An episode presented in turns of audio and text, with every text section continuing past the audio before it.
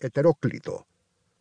Así, en el norte, varios conjuntos de tribus nómadas, que se dedicaban al comercio caravanero, consiguieron fusionarse, dando lugar a reinos brillantes como el de los Tamud, el más antiguo, el de los nabateos y, posteriormente, el de los palmiranos, por citar a los más importantes. En la parte meridional de Arabia florecieron a partir del siglo IX a.C. reinos como el de Sabá en Yemen, el reino de Ma'in, el de los Mineos, establecidos al norte de Yemen, el reino de Cataban y el reino de Hadramaut. En el siglo II a.C. surgió el reino de los Imyaritas, que llegó a conquistar todo el Yemen en el siglo III después de Cristo y unificar la Arabia meridional en su apogeo, formando un gran imperio. En Oman, los Aadids desde el siglo X a.C. habían creado el reino de Aad. Es muy probable que los árabes de la antigüedad hablaran una lengua similar al acadio. En el siglo IX a.C., los textos asirio-babilónicos mencionan a los árabes en sus relatos de batallas entre el ejército asirio y las tropas de camelleros árabes. Los monarcas del reino de Saba pagaban un tributo anual a los reyes de Nínive. Se sabe que los persas se aliaron con los árabes para conquistar territorios e incrementar sus ejércitos. En tiempos de los aqueménidas, que fueron una dinastía que gobernó el imperio persa del 550 a.C. al 331 a.C.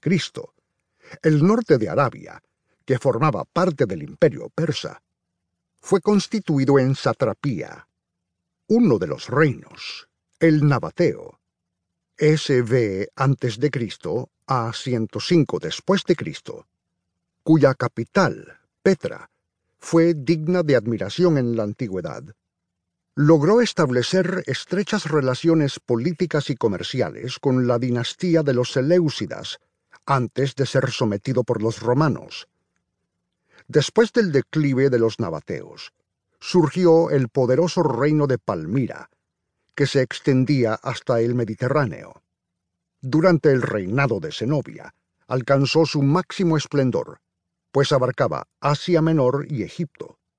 No obstante, en el año 273 después de Cristo, el emperador Aureliano conquistó Palmira y la reina Zenobia fue llevada presa a Roma. La Arabia meridional era en gran parte sedentaria y poseía imponentes ciudades-estado como Sanaa y Marib carácter esencial que la diferenciaba de los habitantes del norte de la Arabia nómada. Sin duda, el reino de Saba fue el más importante de la Arabia meridional. Prueba de ello es su extraordinario desarrollo urbanístico, gracias a una sofisticada red de canales y diques. También en Marib existía una red fluvial semejante, que permitían disponer de abastecimiento de agua en enormes depósitos para el consumo humano y la irrigación de los campos. Por esta razón se conocía como la Arabia Feliz. El reino de Saba estableció relaciones comerciales con Etiopía, Egipto, Mesopotamia y la India, pues los sabeos eran experimentados navegantes y se ha comprobado que llegaron hasta Indonesia con sus naves. Esencialmente, las mercancías que transitaban en los puertos de los sabeos eran especias, incienso y tejidos preciosos.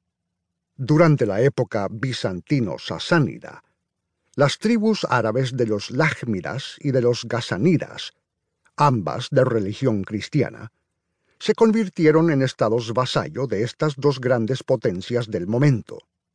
Los Lájmidas, establecidos en Irak y cuya capital, El Hira, era objeto de grandes elogios por su belleza arquitectónica, tras su derrota contra los persas sasánidas, se aliaron con ellos contra el imperio bizantino y contra los gasanidas, árabes asentados en Palestina y Siria aliados de los